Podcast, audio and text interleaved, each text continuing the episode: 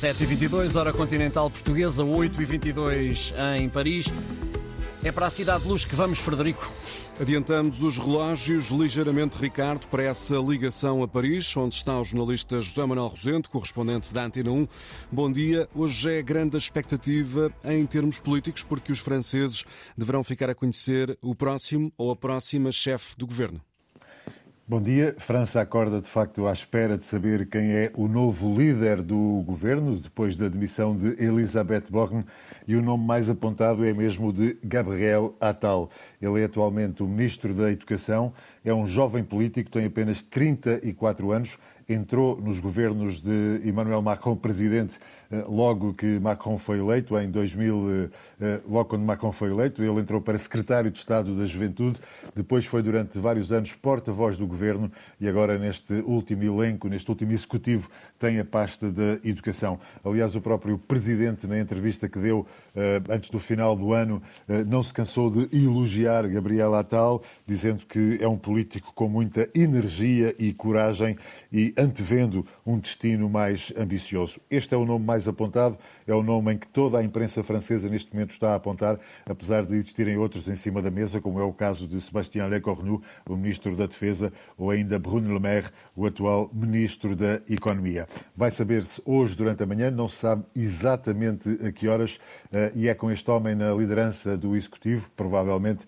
que Emmanuel Macron quer relançar uma presidência que no último ano foi muito afetada, fez cair a popularidade quer de Macron, quer da até agora Primeira-Ministra, isto devido à aprovação da lei da alteração da idade da reforma e mais recentemente também devido à aprovação da lei sobre a imigração. França está em ano de Jogos Olímpicos, José, também de eleições europeias, com a extrema-direita a obter resultados de liderança nas sondagens. Esta mudança no cargo de Primeiro-Ministro pretende também dar um balão de oxigênio, digamos assim, ao atual governo? É precisamente esse o objetivo do presidente Macron, eh, fundamentalmente depois, por causa, depois de ter sido aprovada a lei da imigração, eh, foi uma lei aprovada no Parlamento, porque, na Assembleia, perdão, porque teve os votos da extrema-direita. Se isso não acontecesse, a lei não teria passado. E essa, digamos assim, essa necessidade de recorrer aos votos da extrema-direita eh, foi muito prejudicial para a imagem do presidente Macron.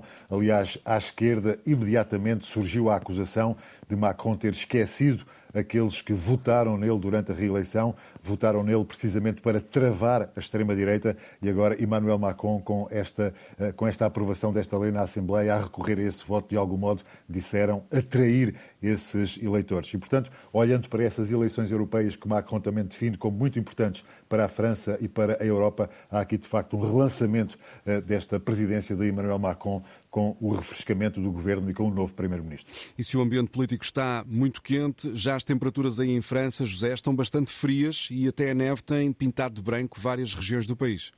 Precisamente, nada de anormal, dizem as autoridades. O que dizem também é que, relativamente aos últimos invernos, eh, por exemplo, relativamente ao mês de dezembro, nos últimos três anos, foi um mês eh, diferente para mais quente do que aquilo que é habitual. Portanto, nada de anormal, sendo que nevou bastante ontem.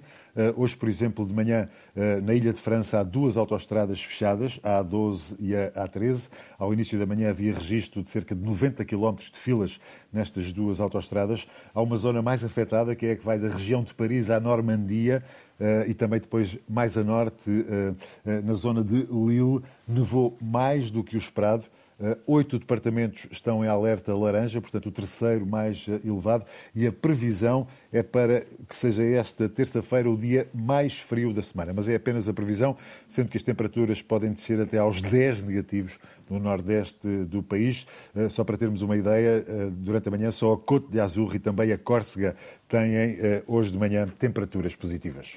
Obrigado, José Manuel Rosendo, pelo retrato feito a partir de Paris, que está noutro fuso horário. É mais uma hora, Ricardo, em relação à hora continental portuguesa. E estão dois graus negativos.